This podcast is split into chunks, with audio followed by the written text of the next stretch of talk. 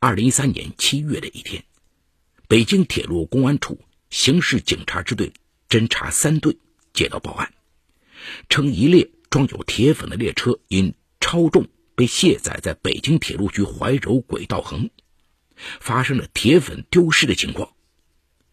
公安人员随即对轨道横的工作人员展开调查。七月十二号，宋长工接受警方例行询问。他说：“对铁粉丢失的事情不知情。”公安人员按照惯例问他是否还有其他要说的。宋长工吞吞吐吐地说：“有个拆迁房子的事，我要向你们坦白。由此，一起普通的盗窃案，牵出了一桩诈骗几百万元的大案。”宋长工说：“他借用了十二个人的身份证件。”伪造了十三份产权证明，骗取了七百三十万元的拆迁款，并且还顺利的从银行将这些钱取出来。这个听似夸张、感觉荒诞的事情，确实在现实生活中出现。那么他是怎么做到的呢？那些人又是怎么甘心的被他骗了呢？宋长工，四十六岁，中学毕业后一直在北京铁路局工作。是一名老铁路了。他说，二零零三年，北京铁路分局对危旧小区改造，把他在北京密云车站的平房给拆了。当时谈好的条件一直没有兑现，为此啊，他就找北京铁路局通州车务段要求解决问题，都没有办成。这件事啊，就在宋长工的心里结了个疙瘩。宋长工在铁路工作的二十多年期间，更换过多家单位。小唐庄火车站就是其中之一。因为对拆迁问题不满，他就盯上了小唐庄火车站。这个小火车站是铁路局下属的一个四等小站，管理不是很严格。站里有若干间空置的办公用房，他就擅自占用了一间。二零一零年三月，宋长工找了施工队，在这些工房的旁边。私自加盖了二十多间房子，大约有两百多平米。宋长工本来打算盖好以后要出租出去，赚点租金。可是到了七月，他得知了一个消息：密云县密云镇政府修建幺零幺国道绕城线一期工程，而该工程涉及到小唐庄火车站的拆迁问题。宋长工就寻思着。要把自己私改的房子和公房一起拆了，获得拆迁款，以弥补上次拆迁的损失。于是啊，宋长工就去找已经进驻到小唐庄火车站的拆迁办公室于主任，向他打听拆迁需要的手续。于主任告诉他，需要向拆迁办提供小唐庄火车站的房屋产权证明和产权人的身份证。宋长工在小唐庄火车站。就没有分配过住房，自然不会有产权证明，而且那些产权证明他连见都没见过。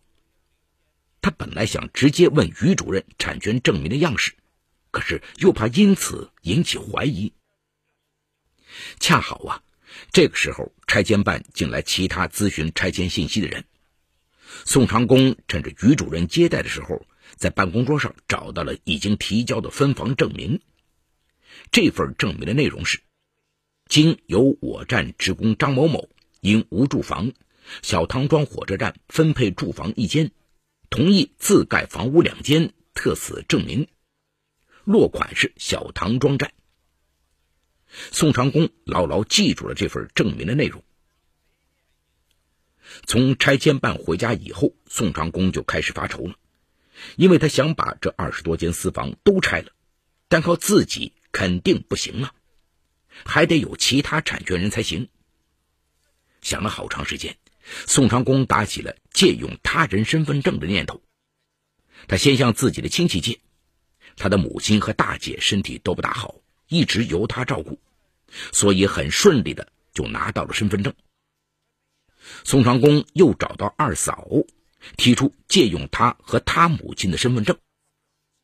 二嫂看来他平时很孝顺。人也不错，也就没多问，就把身份证借给他了。宋长工又向自己的一些好朋友借用了身份证，因为关系好，大部分人都没有问为什么就借给他。其中有个朋友不是很放心，一直追问他身份证的用途。他告诉朋友说，想挣点钱，但绝对不会违法。这样，宋长工陆陆续续一共借来了十二张身份证，加上自己的一张，一共是十三张。宋长工心想，身份证是有了。可是没有这些人的分房证明也办不成啊。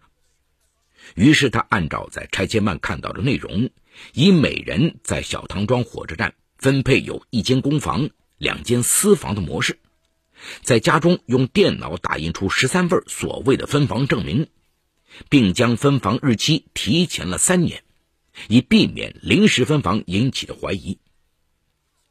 分房证明打印出来后，还差关键的一步没有完成。那就是加盖单位公章，没有公章的证明，拆迁办肯定不会认可。可是宋长工早就已经不在小唐庄火车站工作，对公章是什么样的完全不知道，想要造假都没有机会。思考再三呢，他决定直接去站长办公室，给这些伪造的证明盖章。宋长工说，他带着十三份分房证明。来到小汤庄火车站的站长办公室，让黄站长把车站公章给盖上。可能黄站长以为是上级领导批准的，也就没多问，就把章给盖了。所有的材料准备好以后，宋长工一一对照，感觉没有漏洞了，就提交给了拆迁办。把材料交给拆迁办以后，剩下的就是等待。在这段时间里，宋长工的心里也是惴惴不安呐，生怕被查出什么问题。半个月后的一天，宋长工接到了拆迁办的电话，告诉他审核通过了，让被拆迁人亲自去拆迁办公室签署拆迁协议书。宋长工就带着十二位亲戚朋友，分几天到拆迁办，在拆迁协议书上签了字。在路上，宋长工告诉这些人说。我在小唐庄火车站给了几间房子，现在拆迁，你们帮忙签个字。因为关系比较好，大家也没多说什么。到了小唐庄火车站拆迁办公室外，宋长工领着每个人单独进入办公室，他把每份协议折着，就留出一个乙方签字的地方。在他的指点下，这些亲戚朋友都在拆迁协议的乙方处签了字，按了手印。宋长工说：“签完协议书以后，没几天，拆迁办就把每个人的拆迁补偿款办了一张存折。他又带着那十二个人去签字领了存折。这些人出门以后，他就把存折都收走了。十三个人的拆迁补偿款分别存入中国银行和中国邮政储蓄银行的密云支行。宋长工提前和这两个支行联系了一下。”告知银行，其余十二人的拆迁款都委托他带领。银行要求必须有这些人的身份证明和委托手续。当时宋长工拿着所有被拆迁人的身份证，为了保证委托带领的情况能骗过银行，他先和银行约好领款时间，随即马上给这十二位亲戚朋友打电话，嘱咐他们说：过几天银行打电话核实你的身份以及取款的事。你就说知道，确实委托我去取款。银行有拆迁协议书的副本，上面有被拆迁人本人的电话。在和宋长工约好的取款日之前，银行逐一向每位被拆迁人拨打了核实电话，核对被拆迁人的名字、身份证号等内容，重点是询问了是否委托宋长工取款。这十二个人碍于情面，完全按照宋长工的要求进行了回答，确认了宋长工的被委托人身份。至此，宋长工实施诈骗行为的全部障碍已经清除。他独自到两家银行取走了十三张存折的拆迁款，共计七百三十多万元。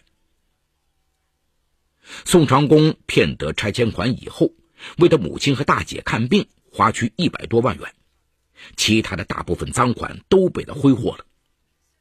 二零一一年春节前后，他在承德、兴隆和滦平玩牌，先后去了四五趟，有时一晚上就输两百多万元，总共输了五百多万元。天网恢恢，疏而不漏。虽然事情过去了三年没有案发，但是宋长公一直比较心虚，所以在二零一三年的一次正常讯问中，心理防线崩溃，他主动交代了所有问题。宋长公诈骗案随后被起诉到北京铁路运输中级法院。二零一四年十月，记者从法院获悉，法院经过审理认为。被告人宋长公以非法占有为目的，虚构事实、隐瞒真相，骗取拆迁补偿款，数额特别巨大，其行为已构成诈骗罪。鉴于宋长公主动投案，如实供述自己的罪行，系自首，且家属在案件审理的过程中代为退赔部分赃款，对其从轻处罚，最终判决宋长公犯诈骗罪。判处有期徒刑十五年，剥夺政治权利三年，并处罚金人民币十五万元。法网恢恢，疏而不漏啊！这起听似夸张荒诞的案件，虽然长达三年没有案发，但宋长公做贼心虚。当警方因铁粉丢失询问时，他的心理防线彻底崩溃，选择坦白拆迁诈骗之事。最终受到了法律的制裁。在这个案例中，宋长公的行为构成诈骗罪，诈骗数额高达七百三十万元，属于数额特别巨大。鉴于其具有自首情节，最终被判处有期徒刑十五年，剥夺政治权利三年，并处罚金人民币一万五千元。好，故事说到这儿就告一段落。